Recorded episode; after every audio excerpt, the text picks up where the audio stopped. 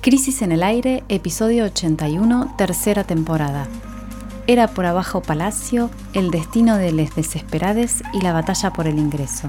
Jimena Tordini, Mario Santucho y Natalia Gelos analizan los temas más importantes de la semana.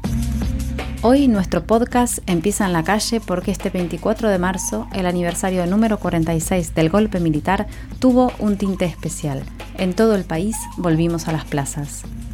En el segundo bloque de este episodio nos detenemos en los oscuros caminos por los que avanza la criminalización de los tres militantes detenidos al manifestar su descontento por el acuerdo con el Fondo Monetario Internacional. Por último, repasamos los datos del INDEC sobre el mercado de trabajo. Una de cal una de arena. El desempleo baja, pero el poder adquisitivo de los salarios sigue en caída. Bienvenidos a Crisis en el Aire.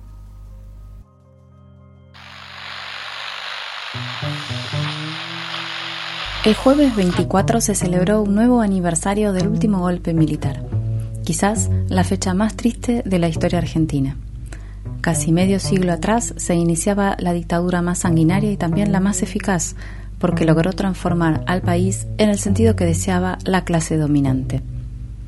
Sin embargo, el 24 de marzo es también sinónimo de movilización popular y democrática. Y en cierto modo es una fecha de festejo. ¿Qué se festeja? La capacidad de resistir en el peor de los escenarios posibles, de plantársele al poder incluso cuando parece omnipotente.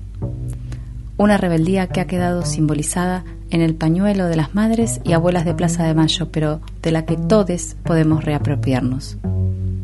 Este año muchos tuvimos la sensación de que la marcha del 24 de marzo adquiría un significado especial y que algo importante se volvía a jugar en la plaza. Por eso para nosotros es el primer tema de la semana.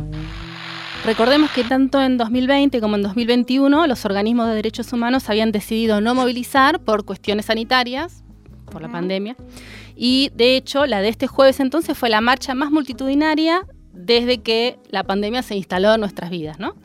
Eh, estaban en juego entonces un montón de, cuestiones vinculadas al reencuentro después de eso, y si bien quizá no haya sido la marcha más masiva, que recordemos, la, convocatoria realmente fue desbordante, lo veíamos quienes estábamos ahí.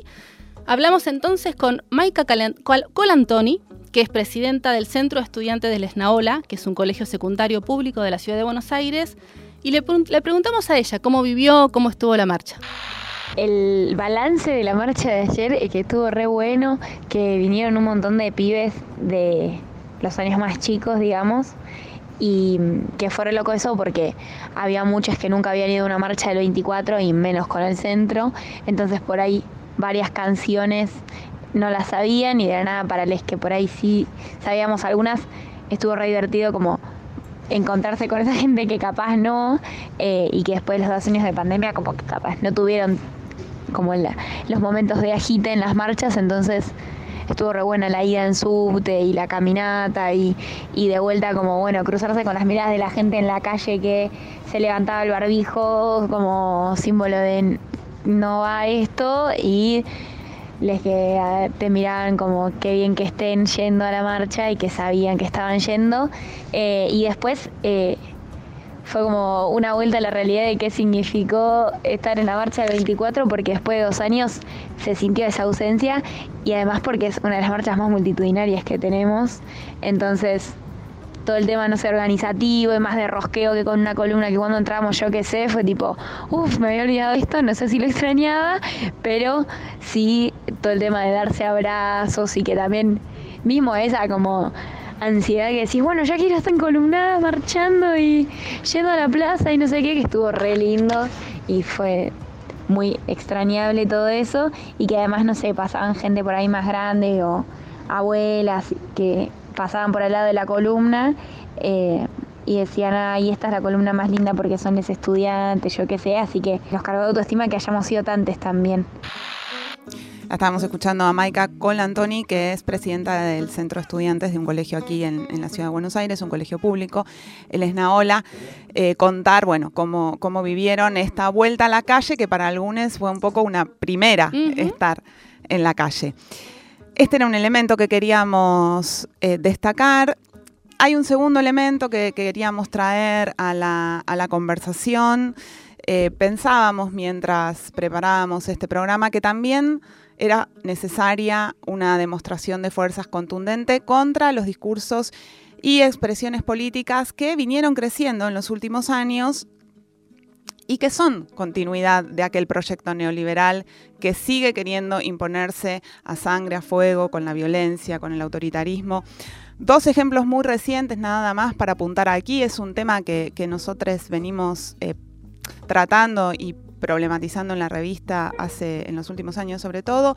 Dos ejemplos como botones de muestra Macri, el expresidente Mauricio Macri y líder de una parte de la oposición habló de democracia improductiva y también la oposición eh, que está liderada por la Libertad Avanza y también en, la ciudad de Buenos Aires por López Murphy, en la legislatura porteña tuvo discursos, eh, ahora vamos a escuchar un fragmento, unos discursos bastante contundentes en el momento en el que votaron en contra del homenaje a los y las 30.000 desaparecidos que estaban impulsando las otras fuerzas políticas. Vamos a escuchar ahora unos segundos que son de la intervención de la legisladora Rebeca Fleitas, que es una de las cinco, de los cinco legisladores que obtuvo la libertad avanza en la ciudad de Buenos Aires.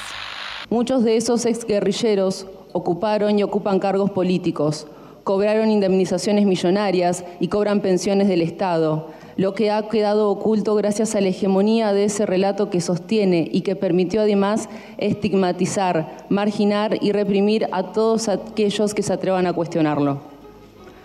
A quienes nos atrevemos a hablar de las víctimas del terrorismo guerrillero, nos tildan de negacionistas y fachos. Pero yo llamaría a valiente a cualquiera que se atreve a reclamar que se cuente la historia completa. En este sentido, los liberales y libertarios venimos a plantear la necesidad moral de que se cuente la historia completa. Venimos a ser la voz de aquellos que no han sido escuchados durante décadas. Los verdaderos negacionistas son aquellos que luego de 46 años... Silencio, diputados. Bueno, la escuchábamos a Rebeca Fleitas, ella habló 10 minutos en este tono que estábamos escuchando. Y, elegimos un fragmento para dejar anotado esta cuestión de que los representantes, las representantes de los partidos libertarios están usando sus bancas, ese espacio público que es el de la legislatura, un espacio público importante, para llevar adelante su programa de correr el límite de lo que es decible respecto al genocidio de los años 70 en la Argentina. También conversamos con Paula Lidvatsky, es directora del CELS, ella sobre el significado político de la marcha, la vamos a escuchar ahora. La marcha fue muy importante porque además de encontrarnos, reencontrarnos después de estos años de pandemia en la calle, eh, lo que significó volver a las calles para eh, conmemorar el 24 de marzo, conmemorar eh, a los 30.000, para reclamar por memoria, verdad y justicia además de eso y la masividad que tuvo, eh, me parece que fue y es muy significativo por lo que estamos discutiendo en este momento en Argentina, por, la relación directa que hay entre las discusiones sobre quién paga la crisis hoy, quién, paga la deuda y qué relación tiene Argentina con los organismos de crédito internacionales. Eh, con lo que fue el ciclo de endeudamiento que empezó en el 76. Claramente la masividad de la marcha de ayer está relacionada con las discusiones que estamos teniendo hoy sobre este momento histórico y sobre cuál es el camino que hay que elegir.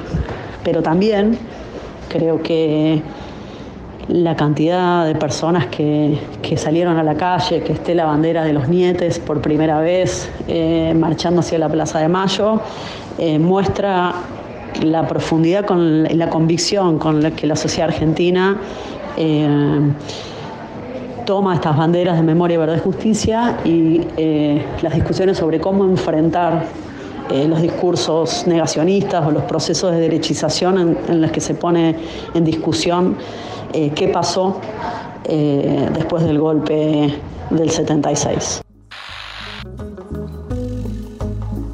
Bueno, decían entonces que tres elementos habíamos eh, notado como relevantes en, que rodeaban o que estaban en juego en esta, en esta marcha que tuvo lugar el jueves tan importante. Primero, volver a la calle después de la pandemia. Creo que es la, movilización más, más grande, ¿no? más multitudinaria desde que se instaló la pandemia y se hizo tan difícil todo el tema de la movilización. fue, como ahora vamos a, comentar, en todo el país, no solo en la Ciudad de Buenos Aires, pero en la Ciudad de Buenos Aires fue bastante grande. Y segundo tema, como decían también, eh, ponerse las pilas contra el revisionismo, que aparece cada vez más fuerte, como una manera distinta de mirar eh, lo que sucedió en los 70, ¿no? a, la que eh, se ha impuesto durante los últimos años, con, con, tanta discusión, con tanta movilización, esta idea ¿no? de que efectivamente la dictadura fue una forma de detener el, el, impulso y el ímpetu popular por construir una sociedad mejor, digamos, de mil maneras, ¿no? Diferentes, con ideologías distintas y demás, y que hubo una vocación, una pretensión del poder de impedir esto, interrumpirlo de manera violenta. Eh, bueno, como escuchábamos, empiezan a haber, o, o, vuelven a haber discursos que tratan de plantear otra manera el tema, ¿no? Pero hay un tercer elemento que nos parecía importante poner en discusión acá, eh, y que tiene que ver con algo que ya venía planteando Paula Lichvaki en el, en el audio que acabamos de escuchar, eh, y que tiene que ver con, el hecho de que justo la marcha del 24 eh, tiene lugar en un momento bastante clave de la coyuntura política, ¿no? y que tiene que ver con el, para, para algunos, evidente fracaso del gobierno del Frente de Todos. ¿no? Estamos en estos días percibiendo, palpitando eh, algo que ya se venía viendo durante estos meses, que es una dificultad muy grande para, para cumplir en cierta forma las expectativas que, habían tenido quienes votaron al, frente de todos, eh, sobre todo en los sectores progresistas ¿no? y, en lo que se denomina el campo nacional y, y, popular. Y eh, sobre, fundamentalmente lo que vemos en estos días es el hecho de que el acuerdo con el FMI, que, ya mencionaba también Paula, termina de eh, definir un programa económico que no es el que uno hubiera esperado de un gobierno que se, que se, se, llama a sí mismo anti, antineoliberal. ¿no? Precisamente el Fondo Monetario Internacional es uno de los organismos que difunde eh, esta ideología en, en, todo, en todo el mundo. Bueno, y eso generó este acuerdo que se acaba de firmar la semana pasada y de la que hemos hablado tanto en el programa y que vamos a seguir hablando y ahora mismo, eh, provocó una, ruptura, una fisura muy grande en la coalición gobernante que ya parece definitiva ¿no? y que también se expresó eh, en la marcha del 24 mismo, donde se vieron maneras muy distintas de, posicionarse frente a esto. ¿no? Ayer, relacionado con esto, precisamente ayer, el 25 de marzo, eh, cuando luego de, haber marchado y demás, eh, bueno, tuvimos la noticia de que finalmente se, se consolidó, se, se realizó el último paso para poner en funcionamiento este acuerdo entre Argentina y el Fondo Monetario Internacional, que fue la aprobación por parte del directorio eh, del fondo, luego de haberse aprobado en, el Parlamento argentino, tanto en la Cámara de Diputados como en la Cámara de Senadores, finalmente el último paso era la aprobación por parte de la Comisión Directiva. Eh, ayer se conoció un comunicado en donde eh, se daba cuenta de esta aprobación, el directorio que está integrado por diferentes países, ¿no? pero sobre todo por, con cierta hegemonía de Estados Unidos, porque tiene poder de veto, eh, decidió eh, dar eh, por inicio, o sea, aprobar el acuerdo y darlo por inicio, pero con una buena noticia que es que finalmente se, se giraron 9.650 millones, sería el primer desembolso de este acuerdo, de los cuales 2.500 más o menos, si no recuerdo mal, van a estar dedicados a pagar el vencimiento que tenía Argentina con el FMI la semana que viene y que nos ponía al borde del default y es todo lo que rodeó esta discusión de los últimos días, pero también eh, hay que prestar atención a el, contenido, eh, la narrativa de ese comunicado que se conoció ayer, en donde, bueno, eh, pone ya en, juego, en el momento mismo, el inicio, las dudas y las preocupaciones que veníamos marcando en este programa sobre lo que viene, ¿no? ¿Qué es lo que dice el directorio del fondo, básicamente que las metas que se propusieron en el acuerdo firmado son muy difíciles de cumplir por todas las circunstancias que estamos viviendo internacionales, geopolíticas, la guerra y demás, y que eso va a traer como consecuencia una inmediata, o sea, en el primer, recordemos que el acuerdo prevé eh, revisiones trimestrales. Bueno, ya desde, el... Antes de empezar ya están diciendo. Exacto. ya, ya el comunicado advierte que no se van a poder cumplir las metas o que va a ser muy difícil y por lo tanto hay que replantear las metas y también eh, los condicionamientos o las condiciones del acuerdo, eh, que es lo que tanto se teme, ¿no? Que si bien es verdad que en el acuerdo original no hay reformas estructurales, no hay eh, medidas muy fuertes, bueno, ya se está hablando de en el primer, la primera revisión poner en juego eso e incluso el último párrafo del comunicado dice que parte de los directorios, o sea, parte de los países que estuvieron en la discusión ayer, pedían incorporar, pidieron ayer mismo incorporar ya esos nuevos metas y nuevos condicionamientos, lo cual eh, parece que no fue aprobado por todos, pero quedó en el comunicado, o sea que se viene una rediscusión. Que para, cerrar este pequeño apartado, eh, la marcha del 24, como decía bien Pablo que se da en el medio de esta discusión y también tiene un planteo al respecto. ¿no? Creo que fue mayoritario la sensación de que no es una gran noticia, por el contrario, muchos de los que estuvimos ayer más bien nos oponemos a este acuerdo con el FMI. Volvamos a la plaza un rato más, entonces. Acá en la ciudad de Buenos Aires se hicieron las dos tradicionales marchas, los, dos tradicionales actos.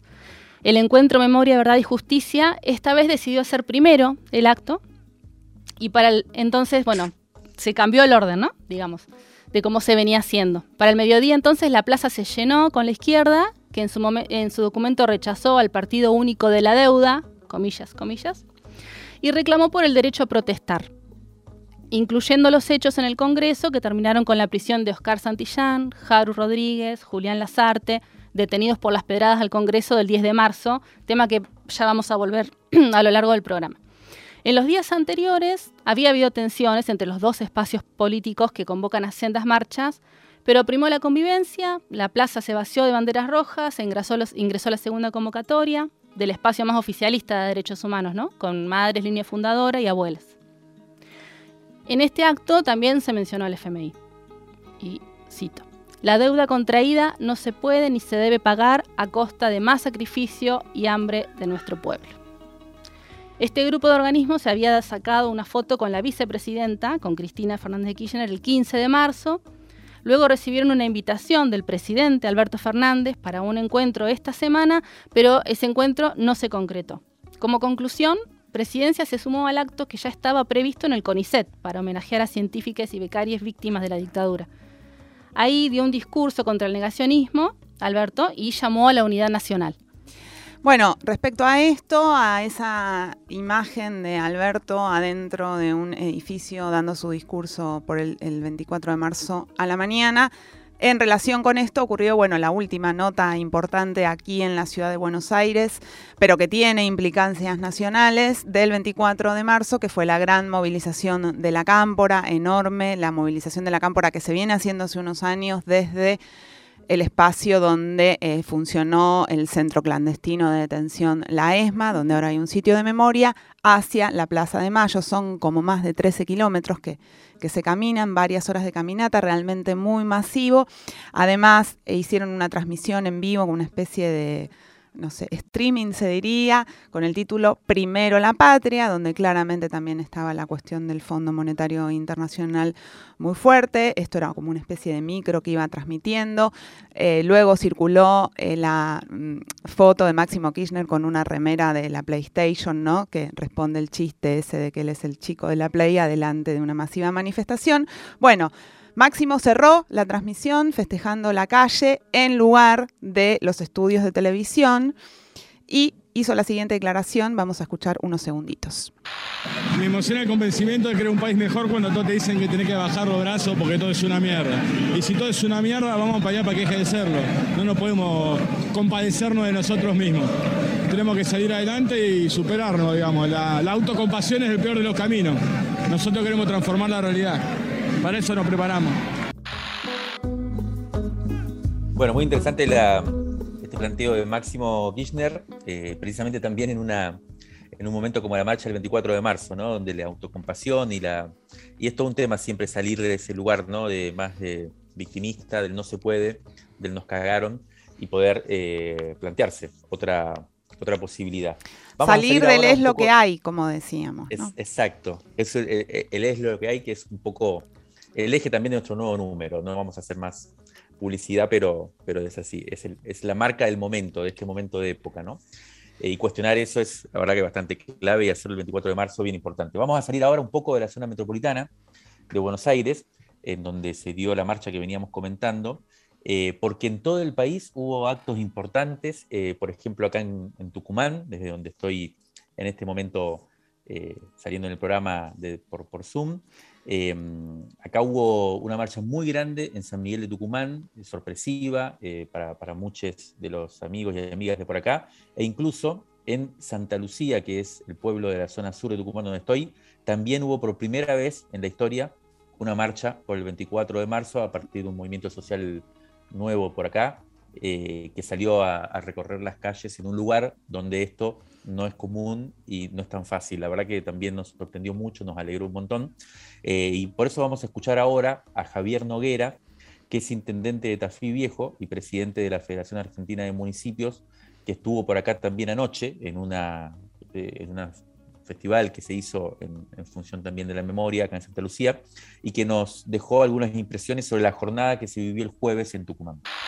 A 46 años del golpe de Estado y tras dos años de pandemia en la cual eh, no habíamos movilizado acá en la provincia de Tucumán, al menos 40 eh, organizaciones eh, del campo nacional y popular se manifestaron ayer en las calles de San Miguel de Tucumán para exigir memoria, verdad y justicia en una marcha que eh, eh, ocurrió en todo el microcentro de la ciudad de San Miguel de Tucumán y que concluyó eh, en la Plaza Independencia con la lectura de, una proclama de los organizadores eh, de la marcha. Ha sido eh, una marcha francamente muy emocionante, muy, muy convocante, muchísima gente que desde las 4, 4 y media de la tarde hasta que concluyó la marcha a las 9 de la noche, hemos participado,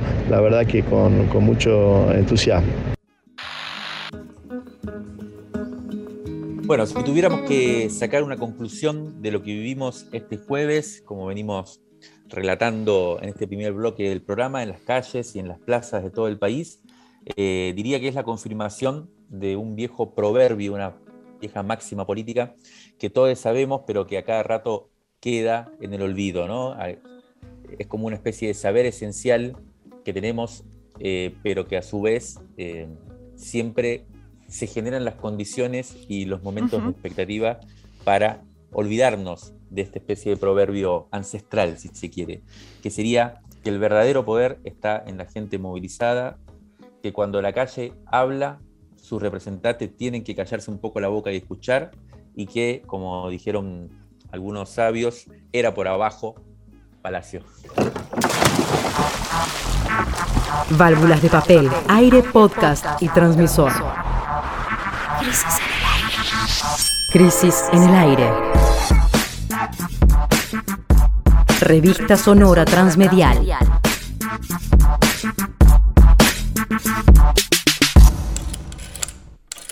Revistacrisis.com.ar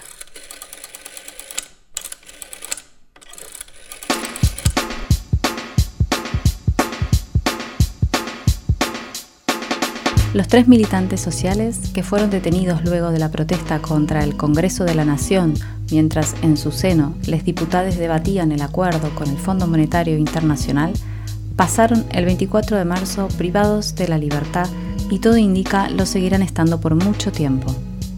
Mientras tanto, los tentáculos de la pulsión criminalizante se extienden en las mismas zonas de la sociedad que son las más afectadas por la crítica situación económica.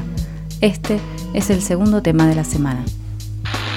El mismo 24, nosotros en, la, en nuestra página, en nuestra web, publicamos una nota de nuestro compañero Federico Chani que se tituló Crimen y castigo al descontento.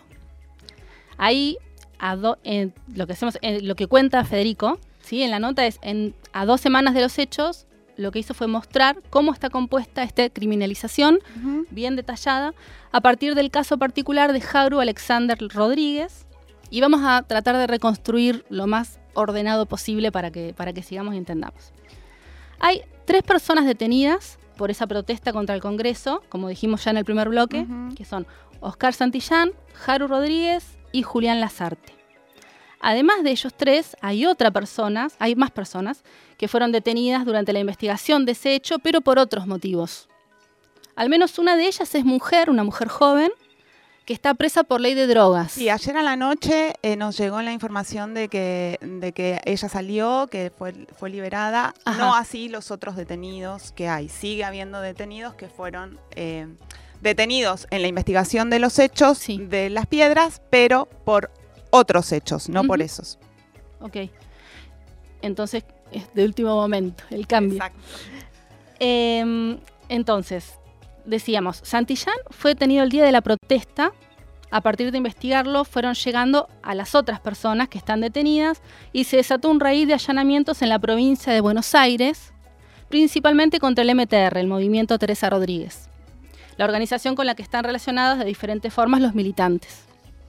A Haru se le imputa el mismo tipo penal que a Lazarte y Santillán, asociación ilícita, atentado contra la autoridad, intimidación y daños. A los tres le dictaron prisión preventiva y les negaron la excarcelación. Según su abogado, de Haru solo se tiene una imagen en la que sostiene una piedra, luego otra foto en otro sitio distinto del anterior, en la que empuja un contenedor de basura, pero de las imágenes también se desprende claramente que el contenedor señalado no fue incendiado luego ni usado como barricada contra los manifestantes. Por otra parte, se le imputa una agresión a un agente de policía, pero cuando el policía describió al supuesto agresor, el color de la campera, que decía el policía, no coincidía con, el que lleva, con la campera que llevaba Jaro ese día. Hay varias cosas acá. Por un lado, la, me parece, ¿no? Por un lado está la cuestión en sí de la investigación penal y la criminalización del momento de la protesta, que la legitimidad de eso está construida sobre el hecho de que la protesta fue, comillas, violenta, es decir, porque hubo un, tipo de acción directa contra un edificio público. Por otro lado, está la discusión un poco solapada y por eso queríamos volver eh, en este programa hablar de este asunto del que ya hablamos la semana que viene y del que además publicamos la nota en nuestra web, eh, que es cómo se está llevando adelante esa investigación, ¿no? Eh, y ahí aparecen algunos rasgos que queríamos destacar porque nos parece que son una forma particular de, persecución, de persecución política en esta zona entre la, entre la legalidad y, prácticas que son un poco turbias dentro de la investigación. Em, por, un lado está la cuestión que, veníamos mencionando de que las personas que están detenidas y las personas que están siendo buscadas, que, no, lo, que no pudieron ser detenidas, pero que están siendo producto de, de la están siendo objeto de la investigación judicial, se las identificó se llegó a ellas por un trabajo sobre las redes sociales de los militantes, es decir, a partir de que se detiene Oscar Santillán en el Congreso, se va reconstruyendo a partir de sus redes sociales sus vínculos y junto entre las fotos de las cámaras de vigilancia y las fotos de las redes sociales parecen haber identificado a un conjunto de personas que son las que están yendo a buscar. Esto se suele llamar eh, inteligencia en fuentes abiertas. No es ilegal como ese tipo de investigación, pero digamos que está en una zona que linda con la investigación de las preferencias políticas de las personas y sus vínculos políticos y el ciberpatrullaje y un montón de discusiones que se vienen dando respecto a este tipo de, investigación por afinidad ideológica.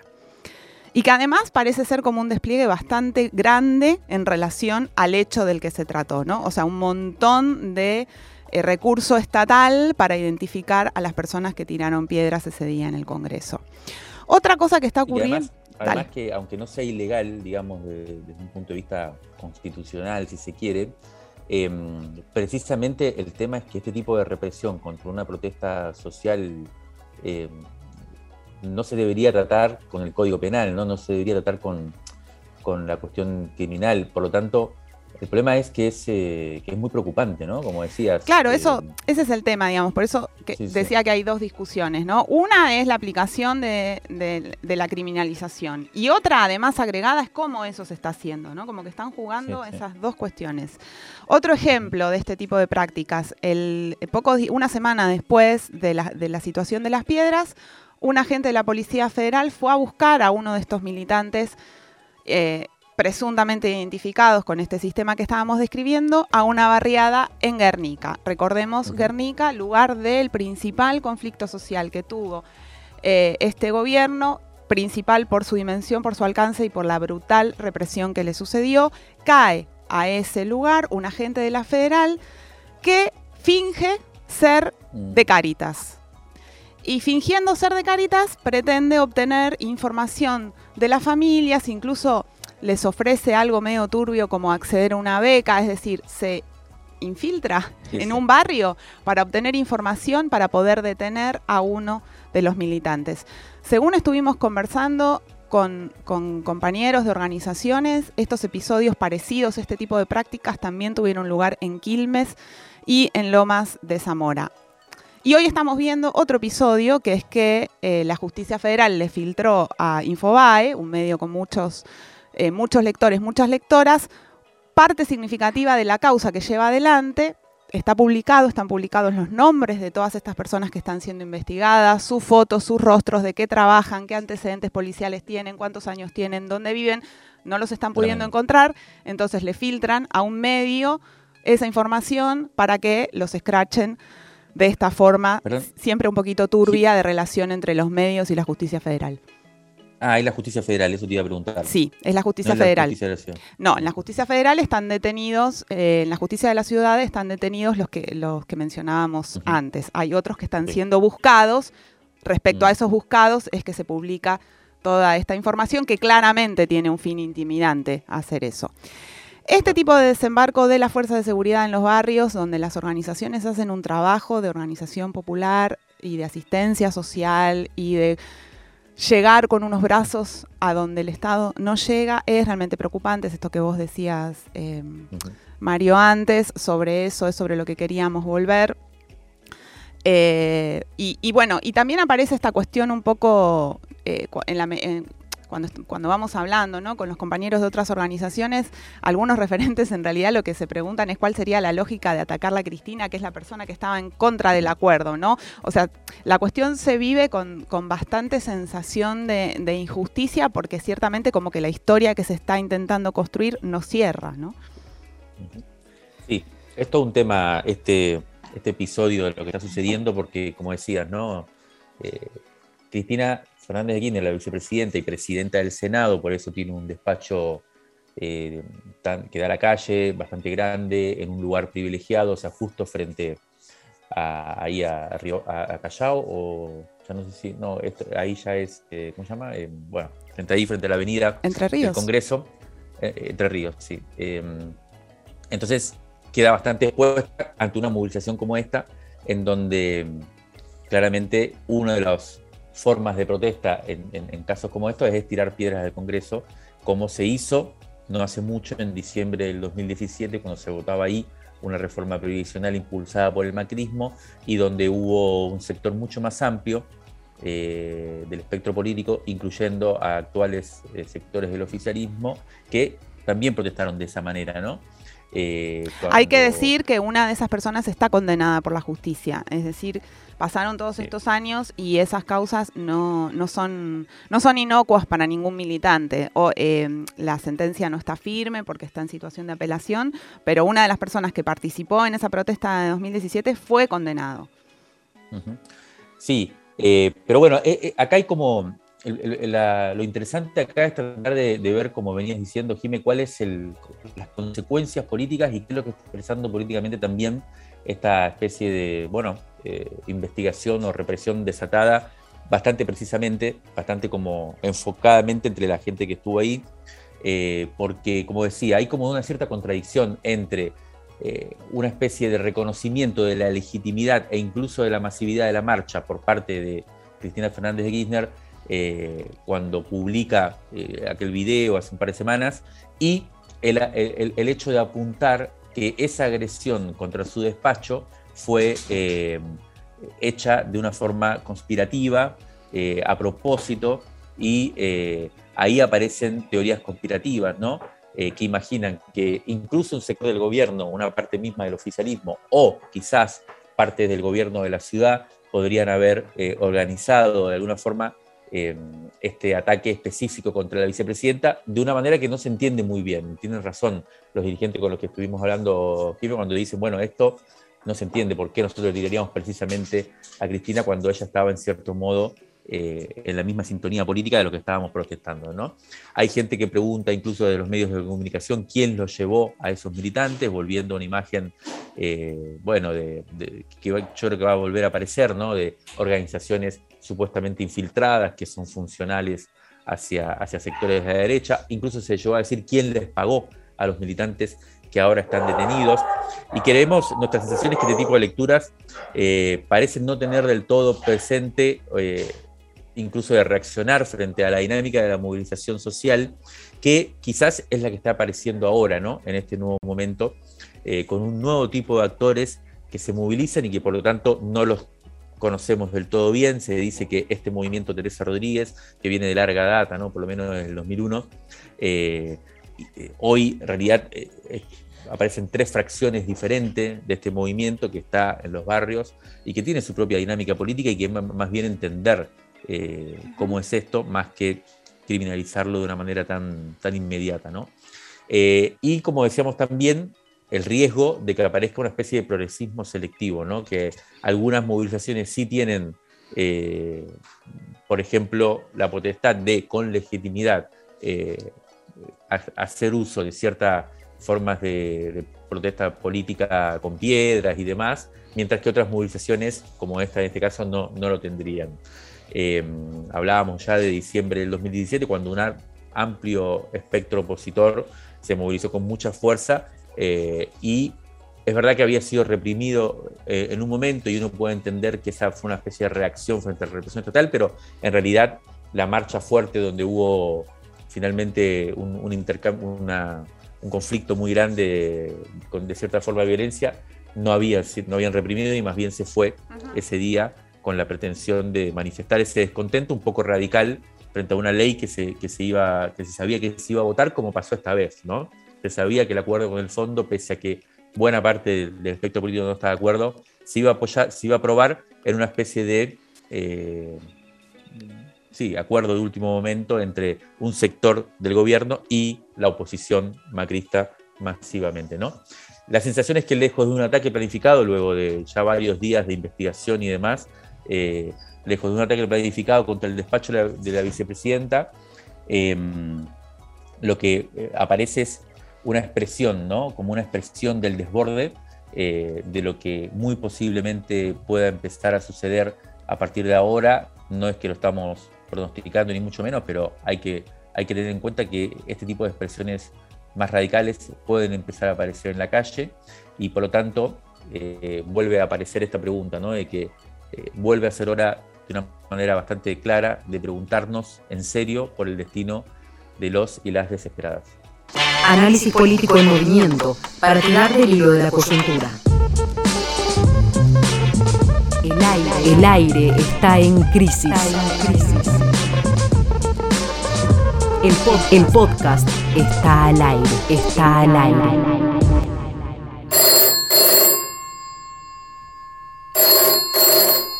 Rescate emotivo, un diamante impreso en una crisis, 1973-2021. En 1974, Adolfo Vicente Perfecto Bioy Casares es ya un escritor consolidado y reconocido dentro del mundo literario argentino. Y si bien años después renegaría de sus primeros cuentos y novelas adolescentes, llegando incluso a prohibir hablar de ellos, su amigo Marcelo Pichón Rivière lo entrevista para Crisis 9 en enero de aquel año 1974 con un guion de preguntas que empieza en la infancia como un modo de conocer el camino que lo llevó a ser el autor de la invención de Morel.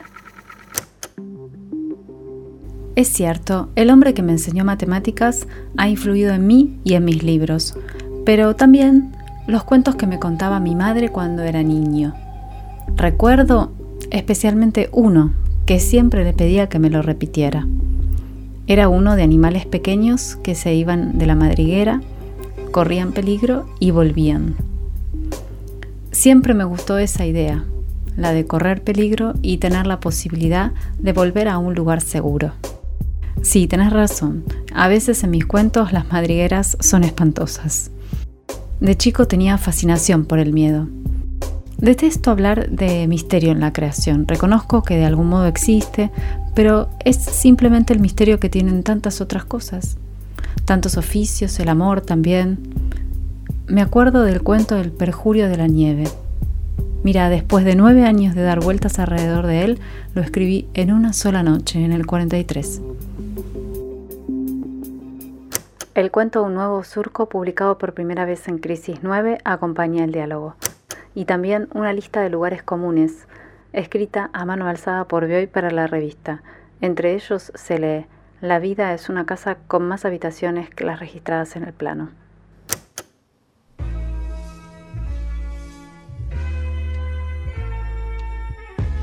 Esta semana una cuenta dio a favor y fue celebrada.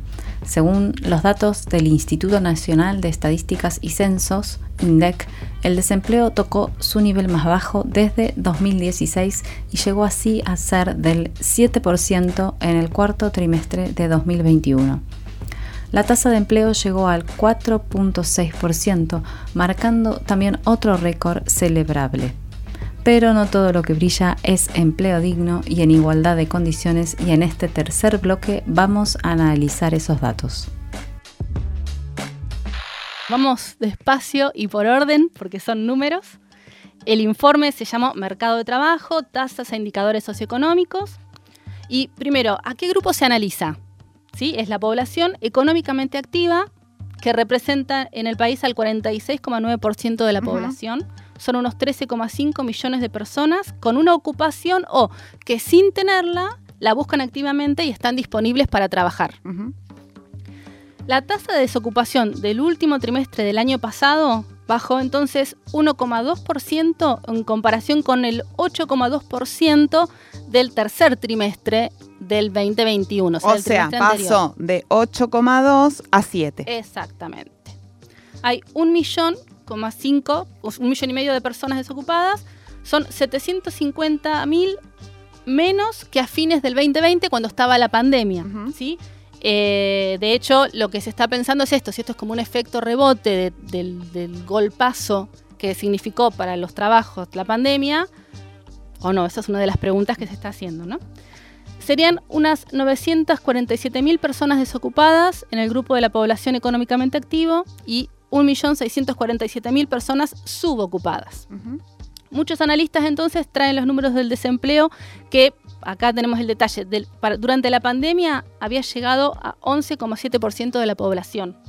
Eran más de 2 millones de personas desocupadas y entonces esto que decíamos, ¿no? Que puede ser como un efecto rebote de que se está recuperando porque se reactiva, o sea, volvieron las actividades, estamos como atravesando esta post-pandemia si se quiere, y entonces, eh, bueno, hay más actividad y esto se reflejaría en los números. Sí, la, discusión entonces sería si hay una si hay solamente un efecto rebote, que de hecho lo hay, o si esto ya está implicando una reactivación más, más consistente, digamos, que pudiera mantenerse en el tiempo, ¿no? Con, un crecimiento de la economía que implique más, más, más, empleos y demás. Eso es lo que habría que ver en los próximos meses también. Eh, sigamos con los números, si les parece, eh, y vamos a ver cómo analizarlo, porque preparaba la producción y recién los estamos viendo, así que recorrámoslos. Entre la población ocupada, dice eh, acá los, los números, 73% son asalariados, de, quienes, de los cuales el 33,3 no cuenta con descuento jubilatorio, o sea, está en cierta condición de precariedad. Por otra parte, o sea, esto es, eh, bueno, eh, dentro de, la población ocupada, que como decíamos, no es ni siquiera la mitad, ¿no? Claro, claro. 43%. un claro, un 73% eh, son asalariados y de esos el 33% no cuenta con descuento jubilatorio, o sea, está en cierta condición de precariedad. Por otra parte, 23% trabaja por cuenta propia, 3,5% eh, son patrones y el 0,4% son trabajadores familiares sin remuneración. Del 7%, del 7 de desocupados, eh, general que decíamos, el 45,7% lleva más de un año buscando empleo. Eh, Gran Córdoba superó los dos dígitos de desocupación y se ubicó en el 10,1%. En Viedma, Carmen de Patagones eh, es la menos afectada, apenas 1,6% eh, es el índice de desocupación. Eh, en el conurbano bonaerense se ubicó en el 8,2%, lo cual es un poquito más arriba de la media nacional, pero más o menos por ahí. Y en la ciudad de Buenos Aires también es más bajo que, el estándar a nivel de país y se ubica en el 4,6% la desocupación. Eh, en el informe hay una cita textual que dice se observa un alza en la proporción de las personas ocupadas demandantes de empleo respecto del trimestre anterior. Este Ahí, Mario, em, lo que se aclaraba era esto, ¿no? Como que hay más gente buscando trabajo e incluso un segundo trabajo porque no está alcanzando con el sueldo que se tiene. Entonces, como que eso se explicaba un poco por eso. Exacto, esa es la, pregunta que, que, se abre ahora, luego de estos datos, ¿no? De que hay mayor ocupación.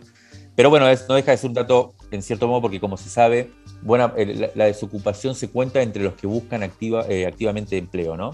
Y muchas veces hay un sector de la población que ni siquiera lo busca porque no tiene ni siquiera horizonte de conseguirlo y ahí se va formando todo un sector denominado pasivo que no entra en las estadísticas, pero que también forma parte de un grupo de gente que por ahí no tiene ingresos eh, y queda excluida, digamos, como se dice entre comillas. Pero como decías, Nati, eh, el hecho de que eh, haya más empleo no quiere necesariamente decir que haya mejores ingresos ¿no? en el total de la población y entre los empleados. Eh, el informe, de hecho, que, estamos mencionando, habla de una pérdida de calidad en los empleos eh, y sin contar al sector informal, en el cual todas estas estadísticas empiezan a no tener tanto sentido, la tasa de informalidad o sea, asalariados sin descuentos jubilatorios, asalariados en cierta condición de precariedad, se mantiene estable respecto al, trimestre previo, o sea que aumenta el empleo y también aumenta el empleo informal. Eh, Luis Campos es coordinador del Observatorio del Derecho Social de la CTA Autónoma y le pedimos que nos diga su impresión, un pequeño análisis sobre qué es lo positivo y qué es lo negativo en este panorama que nos, retrató el informe del INDEC.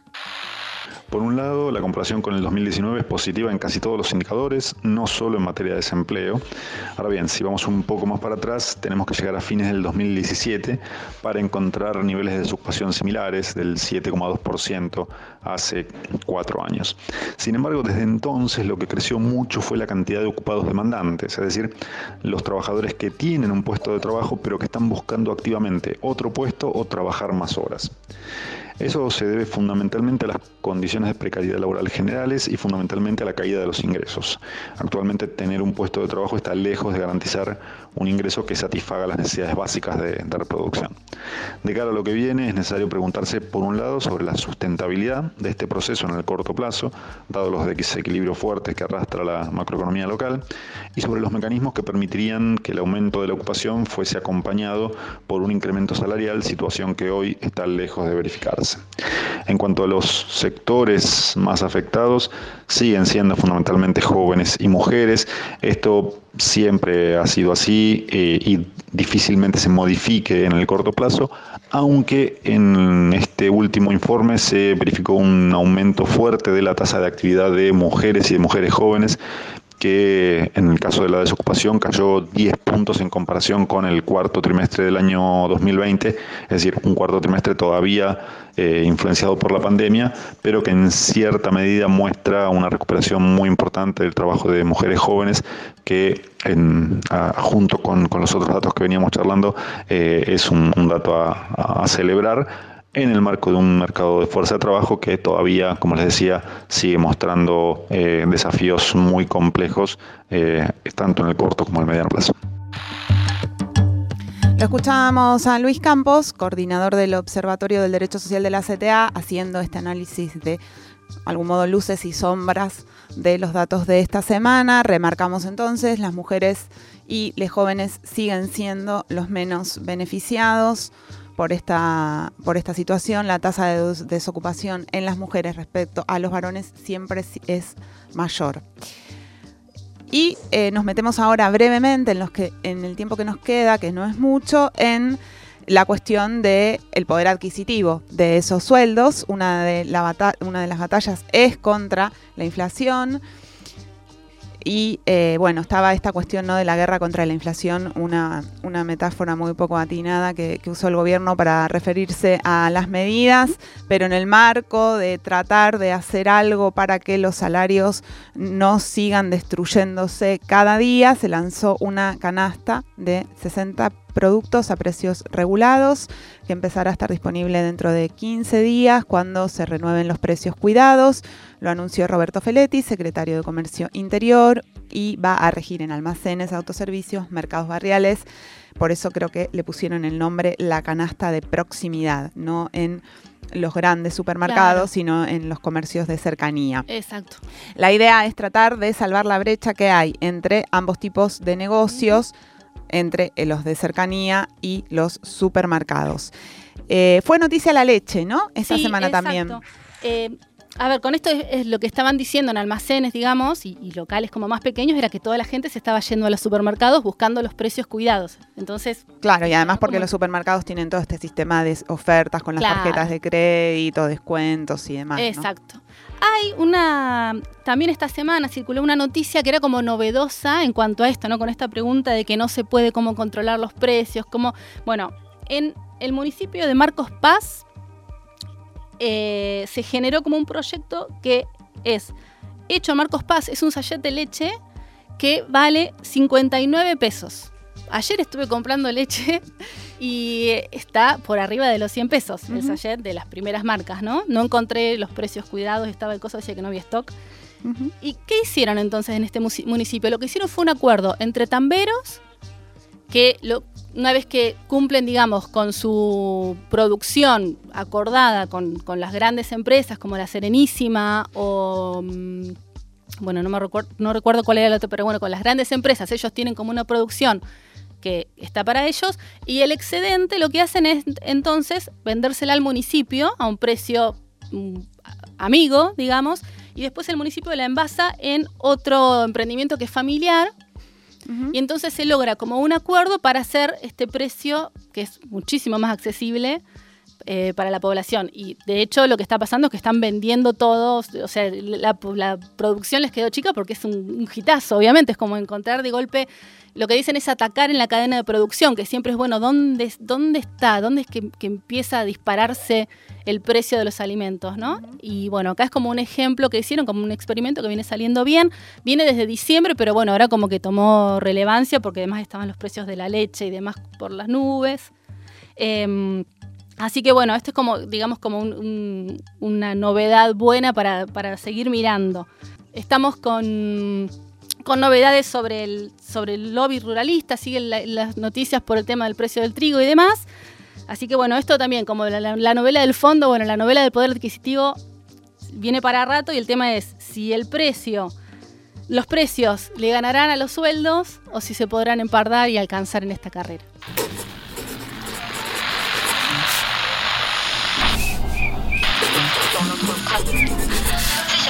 Crisis en el aire. Crisis en el aire. Los sonidos de la tinta y sus discusiones.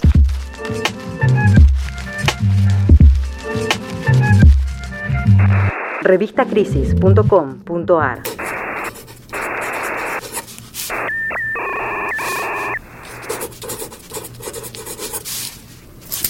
Esto fue Crisis en el aire, la versión radiofónica de la revista Crisis. Si este podcast te gustó, te invitamos a escuchar El Mundo en Crisis, una nueva propuesta que plantea un viaje a los temas más importantes de la geopolítica.